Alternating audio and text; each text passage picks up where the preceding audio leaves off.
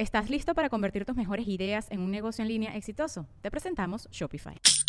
Tal vez no lo sabías, pero nuestro podcast More Than Mamis es un negocio. Y lo comenzamos, por supuesto, para desahogarnos y hablar sobre la maternidad, no para convertirnos en expertas de ventas y del e-commerce. Así que sí, necesitábamos ayuda para vender nuestro merch y poner en marcha nuestra tienda. Por eso estamos tan contentas de usar Shopify. Regístrate con tan solo un dólar por mes en shopify.com barra sonoro, todo en minúsculas. Ve a shopify.com barra sonoro para llevar tu negocio al siguiente nivel. Shopify.com barra sonoro.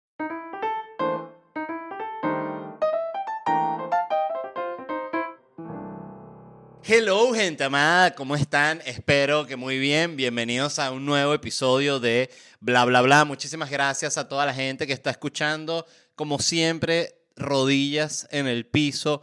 Les suplico con mis manitos unidas así como la Virgen que se suscriban al canal. No les cuesta nada, solo le tienen que dar a un botón, el de suscribirse. Y si luego no les gusta y ustedes dicen, oye, pero qué pedazo de mierda este podcast, ¿no? No, mi amor, es una mierda. Bueno, entonces se suscribe, no hay ningún tipo de problema. Muchísimas gracias.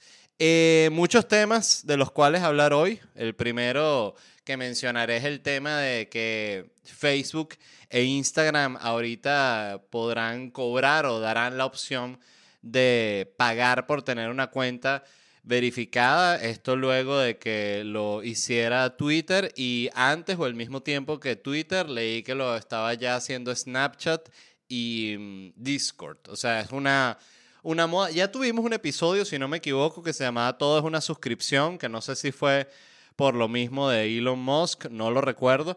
Pero antes de entrar directamente al tema de la verificación pagada de Facebook e Instagram, que la verdad esta es interesante y es una nueva como página ¿no? en la historia de las redes sociales. Yo quería hablar momentáneamente de Twitter porque yo me di cuenta que ya casi ningún comediante eh, tuitea chistes, muy pocos, independientemente del estilo del comediante, sea eh, comediante más familiar, eh, comediante musical, eh, comediante viejo, comediante joven, ya son muy pocos los que tuitean chistes, muy, muy pocos.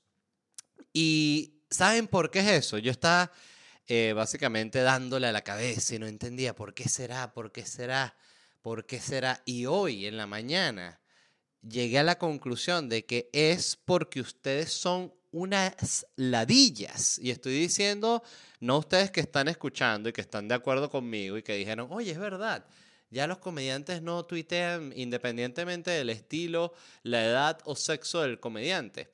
Eh, sí, es porque ustedes son una ladilla. Estoy, y con, con ustedes me refiero a la gente. Que tú sabes. Ay, eh, de verdad que esa gente convirtió Twitter en un basurero. Y debo decir, soy fanático de Twitter. Ustedes lo saben, hablo a menudo de la red social. Eh, ya Elon Musk ya la terminó de volver mierda, ¿no? Está en proceso, ¿no? De eso.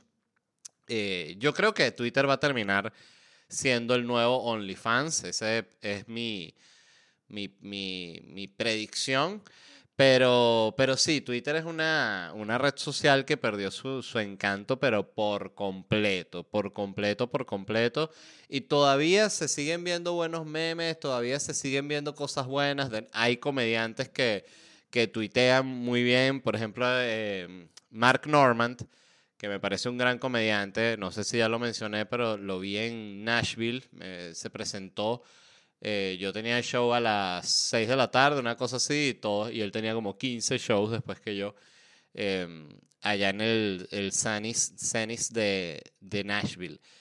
El tipo tuitea muy bien, búsquenlo en Twitter, porque él es esa gente que todavía tuitea chistes así a lo clásico, que yo digo, oye, ¿cómo hace? A mí me impresiona mucho, porque yo antes tuiteaba muchos chistes, de hecho ese era Oye, era una, yo lo consideraba un trabajo el Twitter al inicio, cuando estaba mis dos, tres primeros años en la comedia. Y era un trabajo. Yo recuerdo que, mm, que eso, que antes de haber estado en la televisión o en cualquier cosa así, yo ya tenía una buena cantidad de seguidores en Twitter ganados así, eh, y jodiendo y ladillando y discutiendo con gente y vaina, jodiendo. Pero no sé, era, era distinto. Siento que la verdad es que yo no he vuelto a sentir más nunca como un encanto por una red social. Siento que ya pasó esa época. O sea, eh, TikTok hubo una época que me gustaba mucho, pero no en, en, el, digo, a nivel participativo, así de que, oye, que, que me gustaba tuitear. Ya no, o sea, simplemente me parece una ladilla. Y, y me parece una ladilla las cosas que yo tuiteo, las cosas que pienso para tuitear y las cosas que los otros tuitean también me parecen una ladilla que digo, mierda, pero qué horrible, ¿qué está pasando? Me da miedo. Eh, porque dice, oye, pero la gente, ahorita todo el mundo es así, y después sales a la, a la calle y hablas con gente, y no, o sea, todo eh, la gente sigue siendo como es, hablan cualquier mierda, dicen cualquier tipo de locura, vas a un show de comedia, dicen cualquier locura.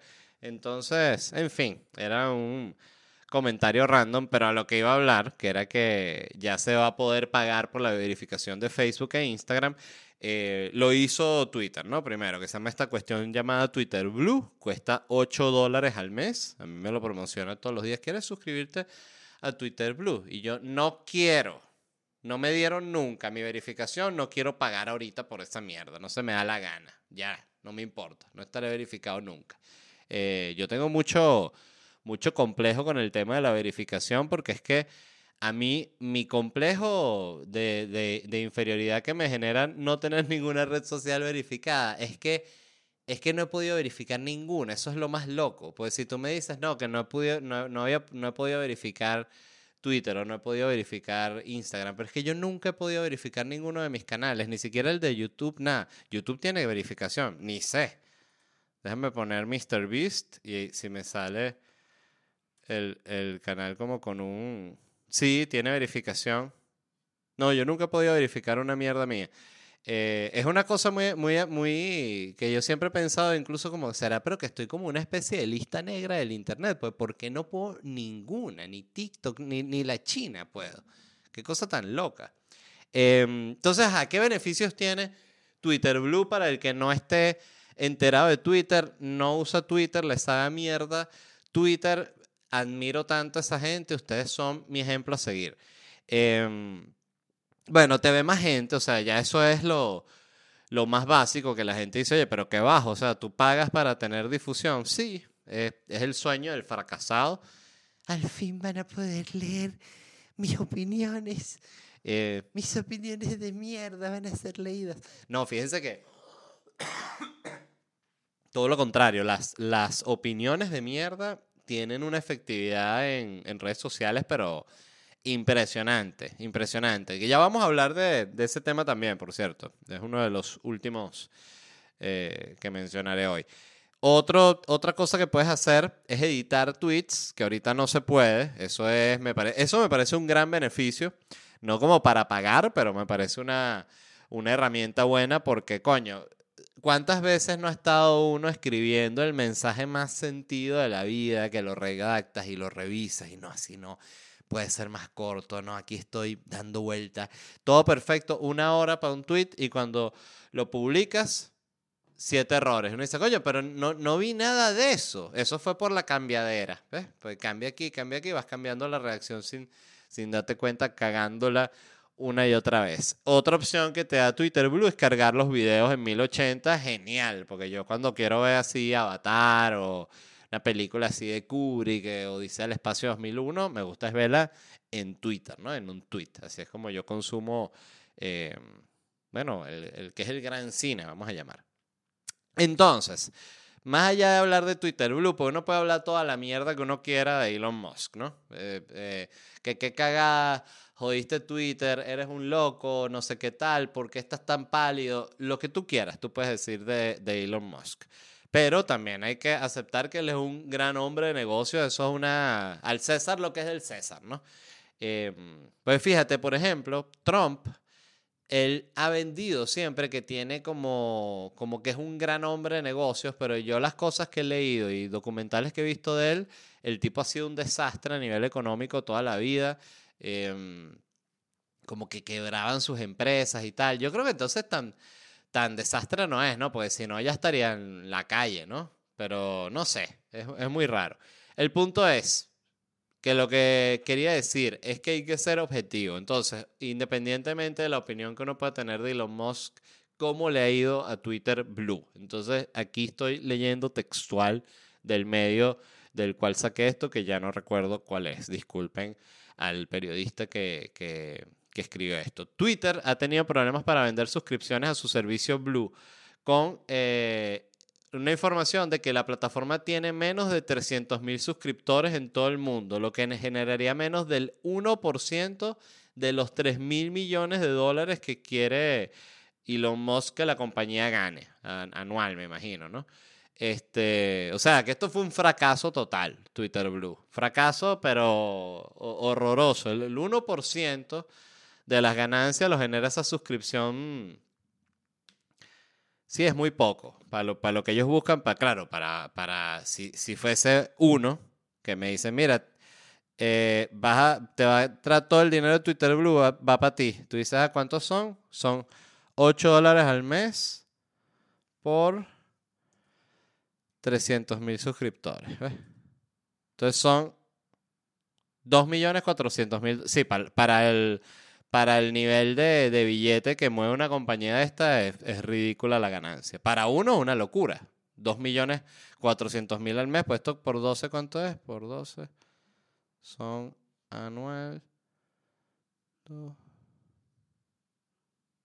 28 millones de dólares anual genera esto. O sea, no, la suscripción eh, es menos de lo que gana un futbolista recho. No, no hay ningún futbolista que gane 28 millones al año, sí.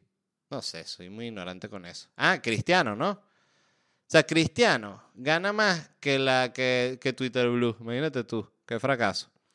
Eh, ok, ¿qué ofrece distinto?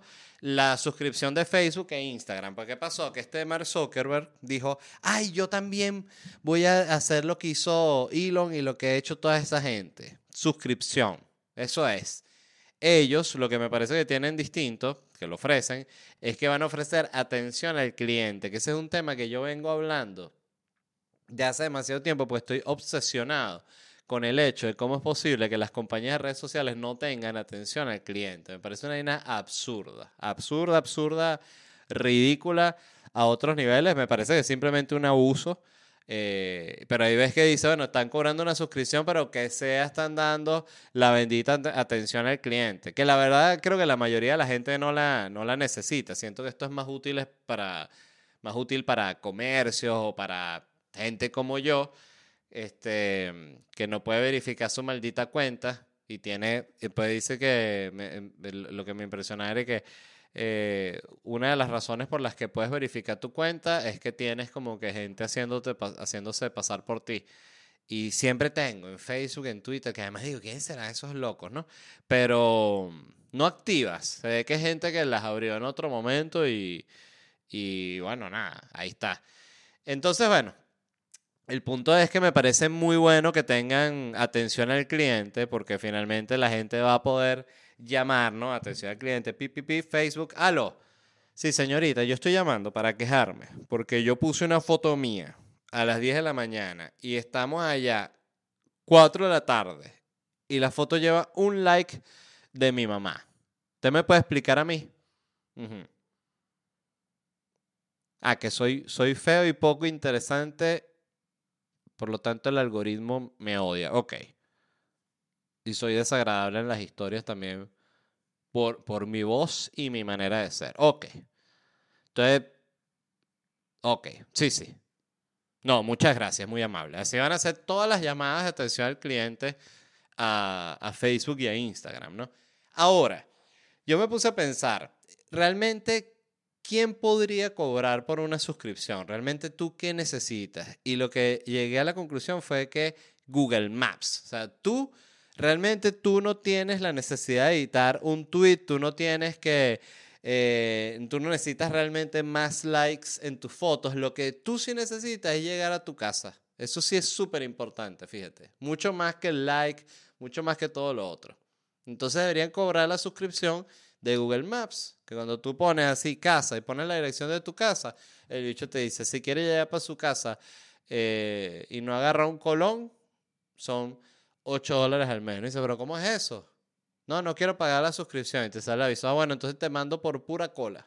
De hecho, te manda así pura cola. Lo que harías en 25 minutos sin la suscripción, te lanza 50 minutos. Ahí tú dices, coño, necesito pagar la maldita eh, suscripción.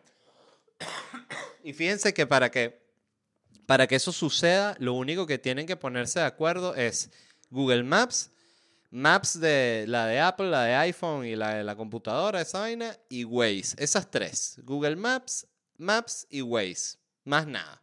Si ellas se ponen de acuerdo, ponen toda la suscripción al mismo tiempo, la gente está jodida. Listo, te tienes que suscribir. Y se acabó. Em, y son esas, ¿no? Qué impresionante que siempre son dos vainas. O sea, de foto, Instagram. Y de video. De para video así, YouTube. No hay otra. O sea, puedes decir, no, que yo subo en Vimeo. Bueno, entonces tú eres un loco que sube en Vimeo. Date con Vimeo. Siempre había gente así, ¿no? Este, pero es eso. Es Google Maps, Maps y Waze. Siempre hay un huevón y que no, yo uso Pingy, la mejor es Pingy. ¿Cuál es Pingy? No, Pingy es la mejor porque Pingy me mete por y tal, también me dice donde de repente hay una pizzería que a mí me gusta. O sea, ¿qué es eso? Gente que quiere llevar la contraria, que pingui. Igual, te, igual que eh, Vimeo, Vimeo, no sé cómo coño se dice. Este, pero bueno, ese es el, punto. Eh, ¿Quién podría también cobrar suscripción? La cámara del celular. Entonces tú vas a tomar una selfie, una foto, te dice, tiene que suscribirse. Si no, le lanzó resolución del 2014. dije, mierda, 2014 es de chimbos. Exactamente. Coño, pero esa cámara es buena. Son 5 dólares al mes, hermano, y ya. Van a empezar a cobrar suscripción por todo, pues ellos se van a dar cuenta en algún momento que ellos tienen los aparatos secuestrados. O sea, entonces que ya nosotros dependemos 100% de ellos para hacer toda mierda. Y van a decir, ya va. O sea, nosotros no le estamos cobrando nada de eso porque ya estábamos haciendo demasiado billete con la data, pero ¿saben qué? ¿Saben qué? Suscripción. Y bueno, no hay nada que hacer ahí.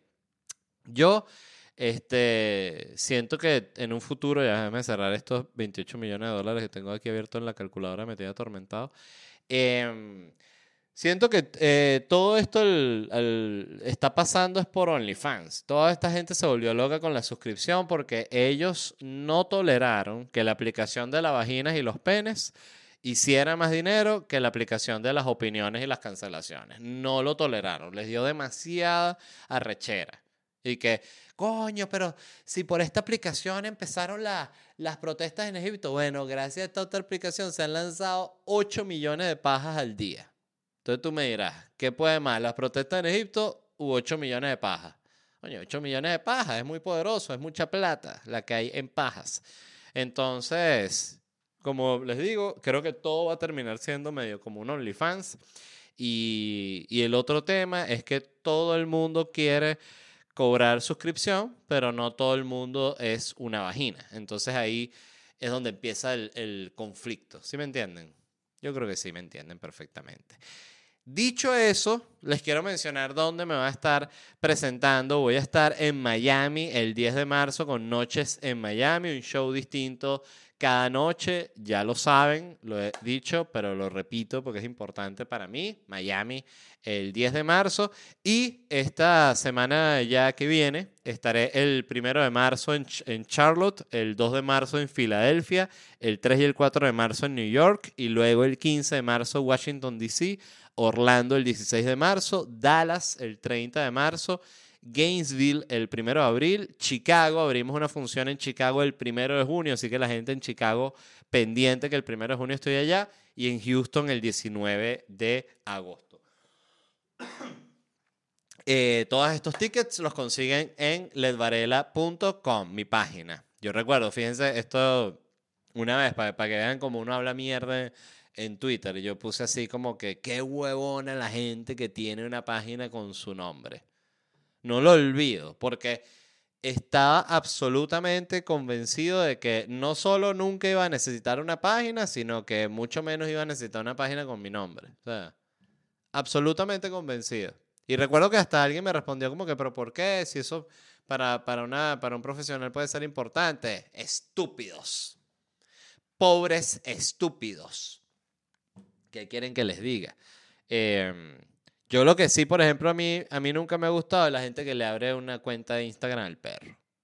Oye, me parece, no porque me parece bonito el perro y muchas veces la cuenta de Instagram del perro es mejor que la de la persona, eh, porque es el perro. Entonces tú, la persona te puede caer bien, te puede caer mal, te puede gustar lo que dice, lo que no, pero un perro tú no le vas a tener rechera. Hay perros que sí dan un poquito de rechera. A mí nunca me han gustado esos perros que son como, ese es el, el poodle, pero ese, el blanquito chiquito así que tienen como todo así, como todo esto así, como una costra amarilla aquí y el pelo así como amarillo ya no es, es blanco, sino es como amarillo de vencido, así, coño, esos perritos yo sí no los puedo ver me da mucha rechera. Y ojo, nunca le haría nada malo a un perrito ni nada. Yo amo los animales, pero coño, sí, eso sí, no me gusta. Igual que, fíjense que siempre me habían llamado mucho la atención esos gatos que son pelados. Y una vez leí que ellos sueltan como un cebo, que sueltan como una, como una grasa. Y dije, coño, no, qué ladilla. Entonces, ves, esas son las, por eso es que hay que leer, porque uno va y de repente un día se compra el gato ese pelado, ¿no? Coño, finalmente, lo que yo siempre había soñado, un gato pelado. Y la vaina un severo y te deja todo, te jode toda la ropa, te jode el sofá, que tú dices, maldita sea este gato, vale. Pero tú lo amas porque es tu gato, ¿no? A pesar de que eh, bote ese cebo de que bote ese cebo. Buena frase, me gusta. Em, dicho eso, la próxima noticia de la cual les quería hablar es que los libros de Roald Dahl, Roald, Dahl, ajá, están siendo editados para no ofender o no molestar a nuevas audiencias. Primero, ¿quién coño es Roald Dahl. Yo me enteré quién era él hace poco. Él es el escritor de Matilda, de Charlie la fábrica de chocolate, eh, la película de las brujas esa que, que, convierte al niño como en una rata, entonces que las brujas eh, están como una convención en un hotel, entonces ellas se quitan las pelucas y son unas tipas así todas podridas. Disculpen, tengo tos. Eh, ¿Café? Yo tengo que ahí, voy a crear, cuando, esto como en un año, cuando ya esté más mordido lo de la inteligencia artificial, me voy a crear un sidekick. ¿Saben que un sidekick es la, la, la persona que, que no es el protagonista, sino es alguien con quien tú rebotas, ¿no? O sea, eso lo tienen, eh, bueno, eso tuvieron los late nights toda la vida. Siempre me pareció muy loco ser, dedicarse a ser sidekick porque muchas veces era un comediante que es bueno, pero bueno, no es tan bueno como el que es el, host del, del, late night. Y casi siempre era evidente, que era como tiene unos buenos comebacks, es un tipo que funciona, tiene una buena sonrisa, es agradable. Eh, pero el psychic está básicamente para salvarla cuando hay un momento así un chiste que no funcionó, un momento incómodo, eh, una pausa de cualquier tipo, tal, él sale, ping, ping, está como para, para rebotar, para mantener la, la rueda girando. Me parece un personaje bien, bien importante dentro de la industria del entretenimiento y al mismo tiempo me parece muy loco ser el sidekick, porque siento que es como que te quedas con una Sí, lo pienso siempre por el de Andy, el de Conan, que es un tipo que para mí siempre va a ser como que, ah, este es el carajo de Conan. Y ya, no importa qué tan buenos hayan sido sus chistes y tal, es como una cosa de percepción muy loca. El punto es que como siempre me, me, fui para la mierda, estaba hablando de este tipo que, que escribió Roald Dahl, que escribió Matilda, Charlie la fábrica de chocolates y todo esto. ¿Qué sucedió? Bueno, sucedió que la, la compañía que edita los libros de él ya murió hace tiempo. Este, hizo cambios editoriales a sus libros, ¿no? ¿De qué tipo? Bueno, cambios de palabras, de expresiones. Ejemplo, una parte en Las Brujas que dice, la, dice la, el libro, ¿no? Dice, incluso si ella está trabajando, refiriéndose a una mujer, como cajera en un supermercado o tipeando cartas para un hombre de negocios. Lo cambiaron a incluso si ella está trabajando como una científica importante o manejando una compañía, una empresa. O sea, como para tratar de que la referencia o este personaje del que están hablando no sea una cajera, sino es una científica. Como igual que la Barbie. Fíjate que lo tratan muy parecido a la Barbie. Cuando dijeron que no, que la Barbie siempre está en hilo, mostrando las nalgas, que, que ejemplo ese para las niñas. Ah, bueno, entonces ahorita está esta Barbie que viene con con un microscopio. Ah, bueno, ahorita sí, la Barbie sí. Y todo siguió siendo igual, pues todo sigue siendo igual. Nadie, yo no creo que nadie haya sido, sea científico porque tenía una Barbie científico. Siempre hay una persona así, ¿no? Que es que no, yo desde que tenía cinco años soñaba con ser payaso de circo. Y tú dices, oye, coño, pero qué específico. Y existe, pero es muy poca la gente que, que es así, ¿no? Otros cambios. El personaje de August Glob en Charlie la fábrica de chocolates ya no le llaman gordo, sino lo describen como enorme. Entonces ya no dicen, epa, ese gordo ahí, dicen, no, epa, ese enorme. Oye, ese carajo está enorme. Todo es, fíjense que si lo dices, no tengo ni que decirlo. Ese, ese tipo tiene un problema de enormidad. Es un problema de enormidad lo que está sufriendo él. Entonces son estas cosas, ¿no? Como lo del el niño de... Yo creo que lo, lo, hablé aquí, estoy casi seguro, que eso lo vi en, en vacaciones en diciembre. La película de Matilda, la nueva que está en Netflix. Maldita, por, por cierto, es una de mis películas favoritas en la vida. Dato curioso, el director es Danny Evito. Y Danny Evito dirigió otra película que también es arrechísima, que vi hace poco. Bueno, eh, lo olvidé en este momento. Eh, hicieron la película nueva de Matilda. Eh, la pueden ver en Netflix. Me parece que está bastante bien. Me gusta mucho la Matilda original, pero esta me pareció que tiene muy buenos momentos. Es un musical, cosa que me parece medio ladilla. Y hay un momento que la niña que hace Matilda también me da medio ladilla. Pero la que hace profesora excelente, eh, Tronchatoro, coño, es un personaje que era demasiado perfecto e insuperable. La mujer que lo hace me parece lo hace bastante bien. En fin, la película bien. Pero tiene una cosa súper loca, que es el personaje del niño gordo, que es el que se come toda la, todo el pastel este de chocolate gigante que Tronchatoro lo, lo obliga ¿no? a comérselo completo y los niños lo empiezan a animar. Ya no es un niño gordo, sino es un niño flaco con un disfraz de niño gordo. Que es una cosa tan absurda y tan loca, porque uno se pregunta, ok, ¿por qué hicieron eso? ¿Por qué pusieron a un niño, a un niño flaco con un disfraz de niño gordo? ¿Qué, ¿Qué los llevó a eso? Primero era como que si ellos contrataban a un niño gordo, es como que ellos están reconociendo que hay niños gordos, entonces eso pudiese ser ofensivo con ese niño gordo que está buscando el trabajo. Que nosotros lo identifiquemos a ese niño gordo como un niño gordo puede ser ofensivo con el niño gordo y no queremos que el niño gordo vaya a vivir la grandísima desgracia de tener trabajo en el mundo del entretenimiento, que es el sueño de ese niño gordo que está participando en el casting, ¿no? O el de sus papás, como sea. Entonces tú dices, ¿cuál es la lógica detrás de esa locura? Y te das cuenta que es eh, como que dieron como la vuelta completa, o sea, volvieron a ser como tal cual como, como mi gorda bella. Este. Ay, que me, me, lo, me, lo, me, lo, respondió alguien en el tweet, como mi gorda bella. Exactamente lo mismo. O sea, que mi gorda bella era una cosa que yo no sé si las personas como decía lo consideraban ofensivo o qué, o más bien como que las actrices gordas pudieron haber tenido el papel de mi gorda bella. No sé cómo funciona ahí eh, el tema de, de qué está bien o qué está mal. Lo que sí me parece mal es que es eso. No, sí, sí sé cómo funciona. O sea, me parece que si hay un niño que, que, que es gordo, darle el trabajo al niño gordo, porque el personaje es un niño gordo. Es una cosa muy loca. Em, entonces ya no se le va a decir así al niño, al niño gordo, ¿no? Se le dice eh, enorme, ¿no? ¿Cómo es que? Sí. Enorme, es enorme. Más cambios que se dieron en estos libros. En Charlie, la fábrica de chocolates, a los llamados hombres pequeños, ¿no? Que como llaman a los, a los umpalumpas, hombres pequeños, ahorita les van a decir personas pequeñas, ya no hombres pequeños, personas pequeñas para qué? Para que no se ofendan los umpalumpas trans. ¿Sí me entienden? Porque de repente tú eres umpalumpa trans, estás leyendo este libro, La Charlie y la fábrica de chocolate, y sale que hombres pequeños. ¿Qué pedazo de mierda es esta, chico? Entonces, claro, hay que, hay que, es mejor lavarse las manos, ¿no? Eso fue lo que, la decisión de la editorial, ¿no? Entonces, claro, hubo mucha gente que se molestó. A mí esto me parece una cosa bastante chocante, no, no tanto porque me parezca que yo siento que cada quien escribe como se le da la gana. Entonces, si tú quieres escribir así, tipo, amigues, que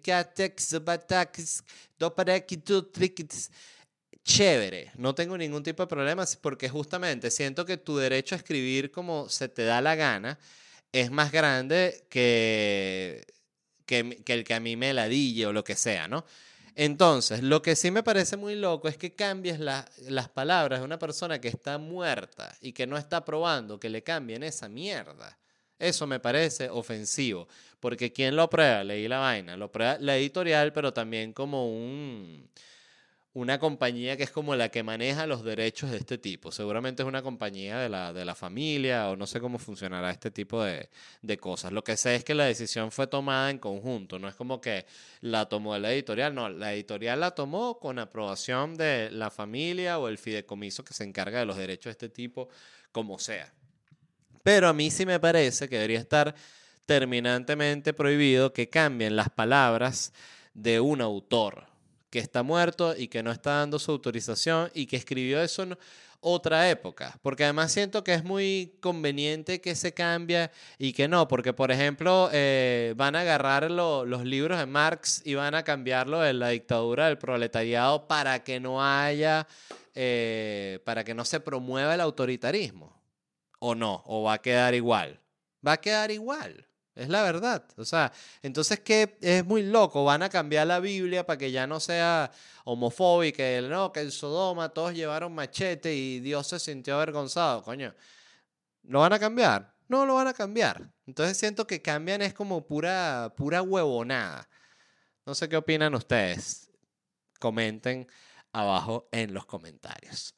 Em, otro tema que me pareció que está muy interesante es que hay una demanda. Voy a tomar un poco de café con su permiso. Mm. Hay una demanda que se llama González versus Google. Em, ¿Y cuál es esta, de qué trata esta demanda? ¿Qué sucedió? Eh, aquí les leo textual. Dice, el caso ante el tribunal se deriva de la muerte de la estudiante universitaria estadounidense Noemí González en un ataque terrorista en París del 2015. Los miembros de su familia están en la sala del tribunal para escuchar los argumentos sobre si ellos pueden demandar a YouTube, que es de propiedad de Google, por ayudar al Estado Islámico a difundir su mensaje y atraer nuevos reclutas en violación de la ley antiterrorista. Ok, esto es sumamente interesante y es muy importante, porque ¿qué sucede aquí? Hay una ley, ¿no? Que es una ley que hicieron en 1996 aquí en Estados Unidos, que es la sección 230 de la ley de esencia en las comunicaciones. ¿Y qué es esa ley? Esa es una ley que eh, protege a Twitter, Facebook, eh, YouTube, todas estas compañías de redes sociales de cualquier tipo de responsabilidad por mensajes que hayan publicado sus usuarios. Es decir, esto, si hay un video que llama em, a la guerra santa y a matar a un montón de gente y a organizarse y a no sé qué, em, eso ellos no tienen ningún tipo de responsabilidad, los protege esa ley. Esa ley lo protege a la compañía porque la, como que la razón de ser de esa ley es que si no existía, bueno, eso iba a ser una lluvia de demandas para esta gente y las iba a quebrar, que eso también tiene, me parece como su punto bastante, bastante lógico, ¿no? Pero entonces, ¿qué, ¿qué es lo que están argumentando justamente estos demandantes? Que ellos sienten que el algoritmo de estas compañías, o es lo que están argumentando los abogados, el algoritmo de estas compañías promueve todo lo que los contenidos que son más virales, o sea, que tienen más posibilidad de compartirse y que muchas veces esos contenidos que son los más virales son contenidos que son polémicos o son eh, de odio directamente. Entonces que el algoritmo promueve, al, puede promover algo que sea de odio y que eso lo hace en pro de un interés económico, no de un interés como ético moral. Entonces ahí eso sí los haría a ellos responsables porque ellos lo están promoviendo un mensaje de odio por razones económicas y si tú estás promoviendo, tienes como una razón para promover un mensaje del odio, ahí es que ellos estarían violando esto de la ley antiterrorista. Entonces es un caso muy complejo porque es este tipo de caso que que puede cambiar cómo funcionan las reglas del Internet. Porque, ¿qué pasó? Que eh, lo que leí hoy es que los abogados están ahí ya con toda la demanda y esto está en la Corte Suprema de Estados Unidos y básicamente los jueces, una de las juezas, dijo que ellos no entendían un coño de nada de lo que les estaban explicando, que no entendían del algoritmo, que no entendían nada de eso, porque hay gente que no sabe una mierda de Internet, entonces está en esta situación en la que tienen que decidir sobre un tema súper delicado. Entonces, lo que ellos recomendaron es que, es que tiene que ser el Congreso el que tiene que escribir leyes al respecto ya para tratar estos temas, porque otro de los argumentos de los abogados es que estas leyes fueron redactadas en 1996, cuando evidentemente estas compañías no tienen ni de vaina el alcance que tienen hoy. También me parece un argumento muy interesante ese. Eh, el punto es que me gustó mucho el tema. Em, y vamos a ver qué pasa. Lo otro que estaba leyendo es que lo van a mandar como a un tribunal menor, o sea, va a salir del tema de la Corte Suprema, pero que em, igual como que lo que hacia dónde va es que protege a las compañías de redes sociales, como que no las hace responsables. Yo lo que siento es que esto podría llevar a algún tipo de situación en la cual regulan qué coño comparte el, algoritmo ese de verdad. O sea, eh, como para que de verdad eso se, se, mejore, no sé cómo es la vaina. Pero interesante tema. Otra cosa que noté aquí, una, eh, en NPR salió un... Reunieron como, se reunieron con un montón de especialistas, de gente que da consejos de vida y sacaron los 10 consejos de vida más usados, ¿no? Y, que, y como más acertados, según esta lista, me pareció interesante para compartirlo, ¿no? Una es que hay más de una manera de hacer algo. Escuchen esto. Recuerdo fregar una sartén cuando tenía unos 8 o 9 años. Había algo atascado en la sartén que no salía y seguí restregándolo. Mi papá me detuvo, agarró un tenedor y simplemente lo raspó. Y me, me miró y me dijo, Jody, hay más de una manera de hacer algo. Ok, me gusta el consejo, pero la anécdota sí me parece una mierda. O sea, no me puedes poner una gran metáfora de la vida con que estás fregando un sartén. Me disculpan. Arrancamos mal. Les pido yo también disculpas a ustedes, ¿no? El consejo está buenísimo, sí, definitivamente hay más de una manera de hacer algo, pero además el tipo rayó el teflón, ¿no? Que es lo que muchos de ustedes están pensando, o sea, entonces es como que me da consejo, no me rayes el teflón. En fin. El segundo es, el odio vendrá al mismo ritmo que el amor. El mejor consejo que he recibido es que el odio llegará al mismo ritmo que el amor. Siempre habrá personas que estén insatisfechas consigo mismas, que tengan que proyectar eso en otras personas. En lugar de tratar de concentrarte en negatividad, tiendo a poner más energía en las personas y las cosas que muestran amor. Esto es todo, este consejo me parece excelente. Eh, es algo además que viven mucho los artistas cuando empiezan como a pegar, no solo artistas, cualquier tipo de persona que esté expuesta eh, a, a, medios, un político incluso, o sea, un político cuando está arrancando, que empieza a tener seguidores, o un cantante, un comediante, un actor, eh, vive esa situación en la cual hay, empieza por primera vez a tener una audiencia de gente que le gusta lo que hace, que lo sigue, que dice, oye, qué cool está tu trabajo me gustó mucho, pero a medida que esa audiencia va creciendo, va creciendo como una en paralelo que odia a la vaina. Qué cosa tan interesante, ¿verdad? Me parece fascinante. Es como la gente que odia a, a Bad Bunny. Yo puse una, un video que me grabó mi esposa en el concierto de Bad Bunny. Y yo, por cierto, ahí en ese concierto creo que lo he contado, pero a mí las cosas así multitudinarias me ponen muy nervioso. Yo por eso voy a muy pocos conciertos, por no decir a prácticamente ninguno. Eh, siento que debe ser algo de, diagnóstico psicológico porque no es normal como me pongo. O sea, me pongo... Es el, paso siguiente a nervioso. O sea, estoy así como en shock. Entonces todo el, estaba Bad Bunny así partiendo, todo el mundo disfrutando demasiado. Yo estaba así. Y en el video creo que se nota. Pero el punto es que puse ese video y todavía, ese video lo puse hace meses y todavía hay gente discutiendo en el video. Que es una cosa que digo, qué pedazos de enfermos. Y no estoy de acuerdo con ninguno de los dos que están discutiendo. Ni con el que odia a Bad Bunny porque está como este argumento de Bad Bunny es una mierda, eso no es música, no sé qué tal. Que eso me parece el peor argumento, el de eso no es música, porque, eh, de nuevo, es tan subjetivo que qué coño es música. O sea, ponle a alguien, por ejemplo, que le guste que solo escuche Ricardo Arjona, ponle, ponle a escuchar un disco completo de Apex Twin. Coño, capaz le gusta, pero lo, estoy estaría casi seguro de que lo que le vas a desagradar bastante y va a decir, eso no es música. Entonces es muy como dependiendo de lo que a ti te guste, ¿no? Pero hay gente que es eso, que en lo que él fue creciendo y Bad Bunny se fue haciendo como esta mega estrella, mega celebridad, también tiene por el otro lado un mega odio de gente que no entiendo, no entiendo. Que es una de las cosas que, que más me ha parecido fascinante de ver las que son súper celebridades de, de TikTok, como eh, creo que se llama Alison Rae. Addison Rae.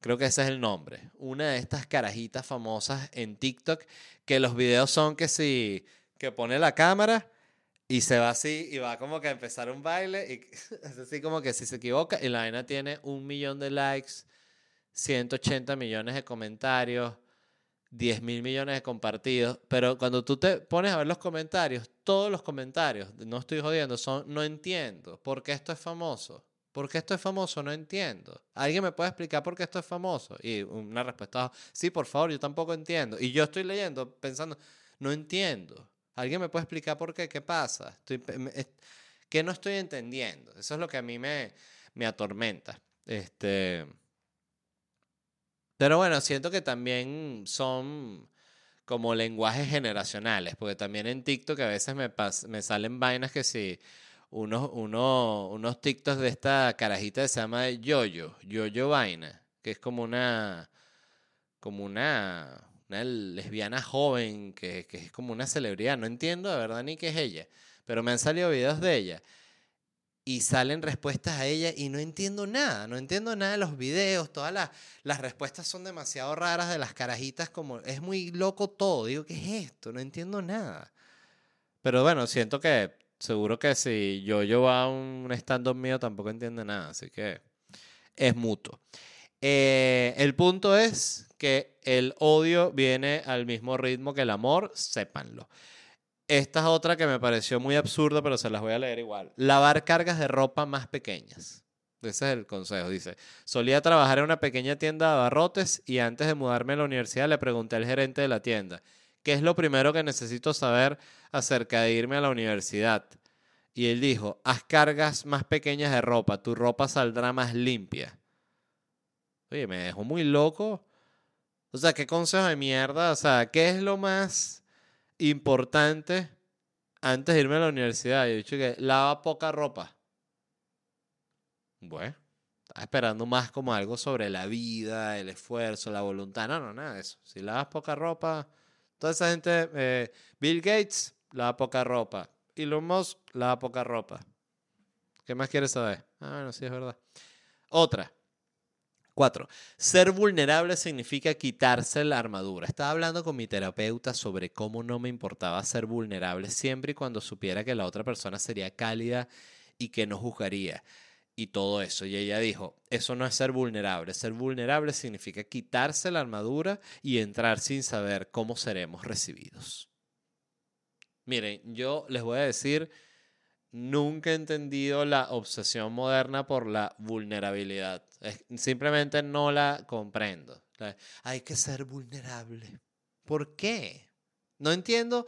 Siento que no hay que ser ni vulnerable ni, ni ay, eh, que, que a mí nada me afecta. O sea, no entiendo de verdad. Es una cosa muy loca. Siento que es una obsesión moderna la de la vulnerabilidad. Siento que es algo, eh, o sea, nadie estaba en, la, en las trincheras de, de la Primera Guerra Mundial y que tenemos que ser más vulnerables, ¿verdad? Aquí en la trinchera. Los otros ¿qué?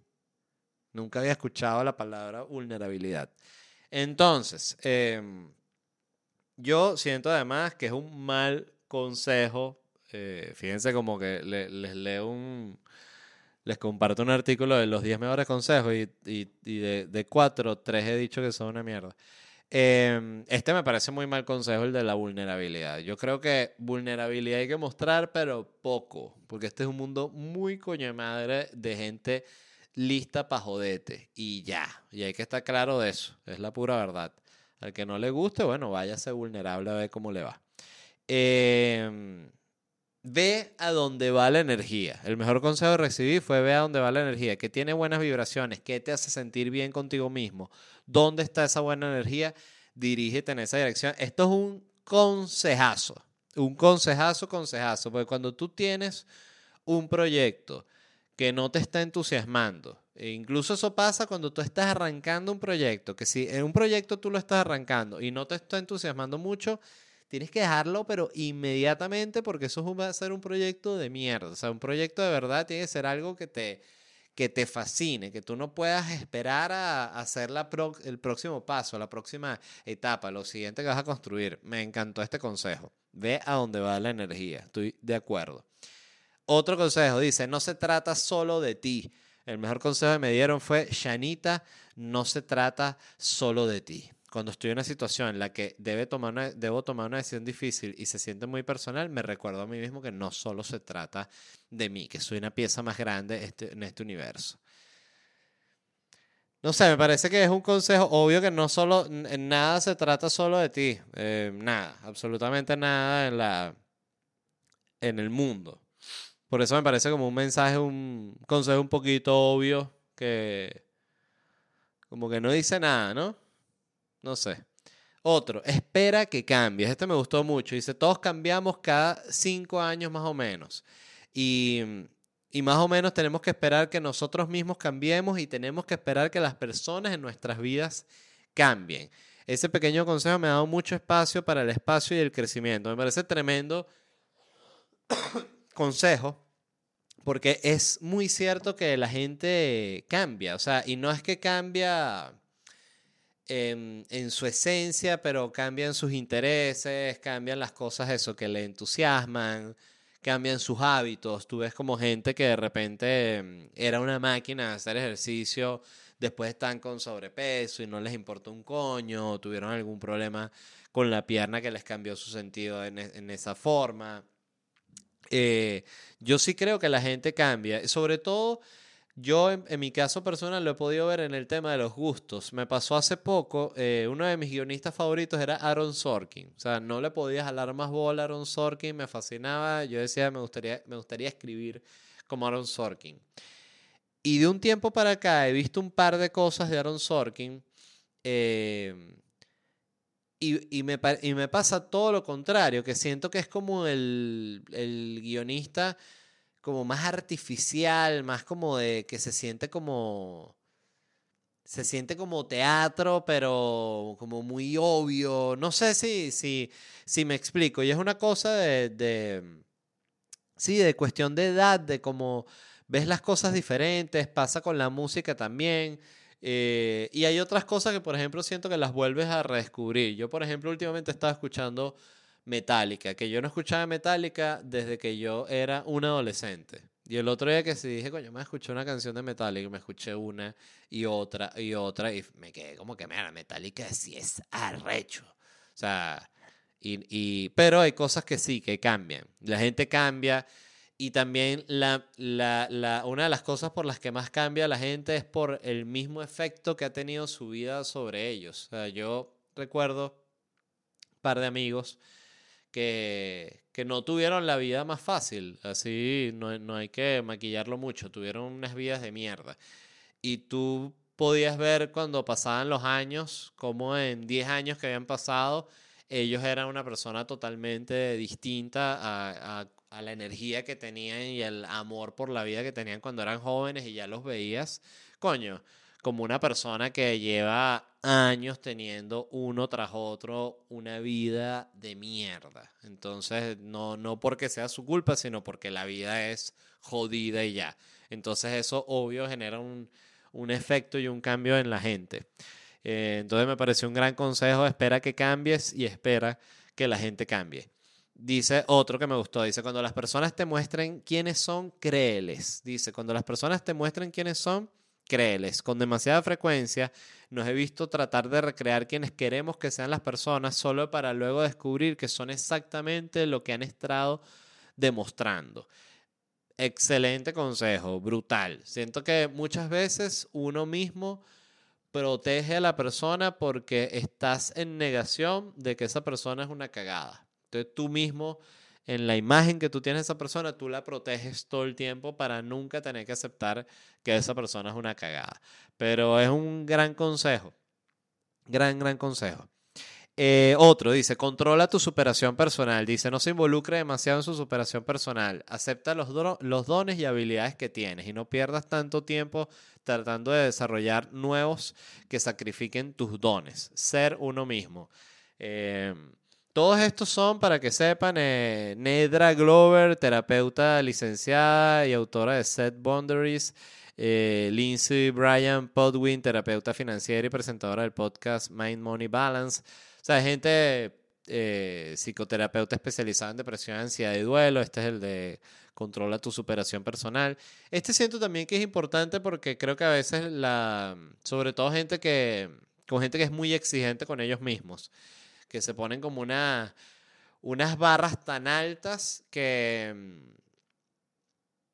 Sí, que ya son tan altas que terminan jodiéndolos, ¿no? Porque no lo, lo van a lograr nunca. Es como, estaba viendo un sketch de este programa que se llama With Bob and David, creo que se llama, With Bob and Dave, em, que es estos los mismos que tenía el Mr. Show, creo que se llama el, programa de ellos de sketch.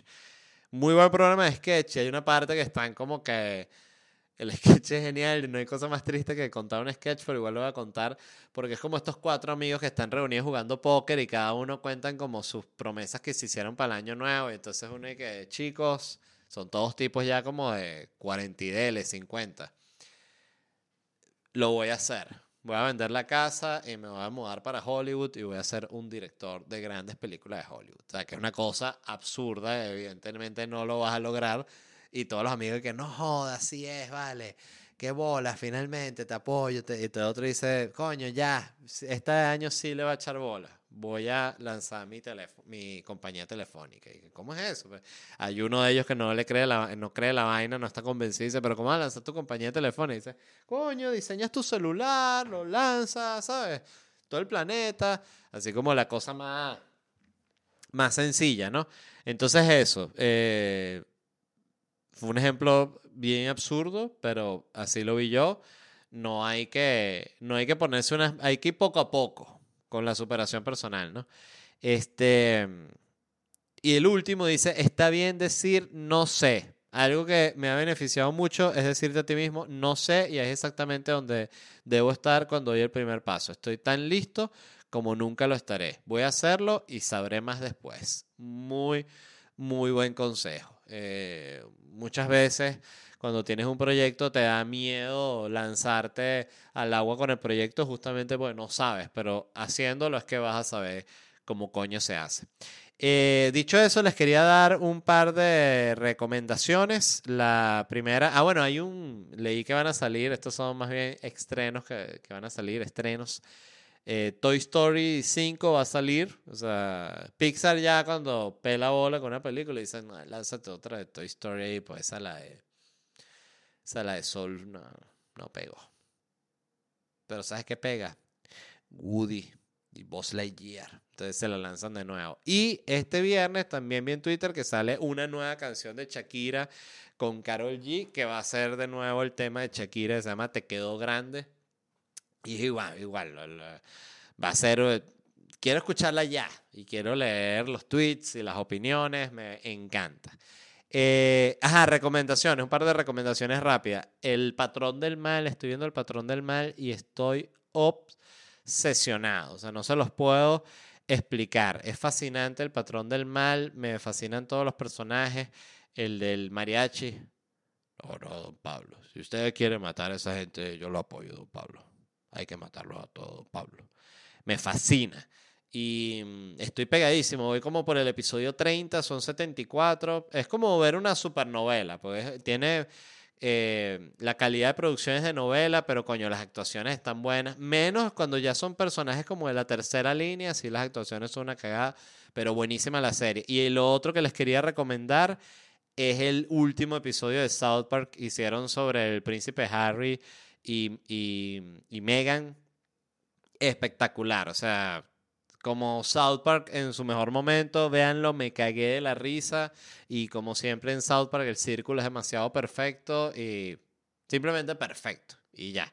Y si les gusta mucho South Park, vean un documental que se llama Six Days to Air, seis días para salir al aire, que trata sobre cómo se hace, se escribe y se produce un episodio completo de South Park que lo empiezan a escribir un lunes y sale el domingo. Espectacular también y siento que es necesario verlo para cualquier persona que trabaje. Ay, mierda, me asustó esta mierda. Para cualquier persona que trabaje en medios o que le guste South Park y ya. Así que dicho eso, gente. Se les quiere mucho. Gracias por escuchar. En ledvarela.com mis próximos shows y presentaciones. Nos vemos unos días. Bye.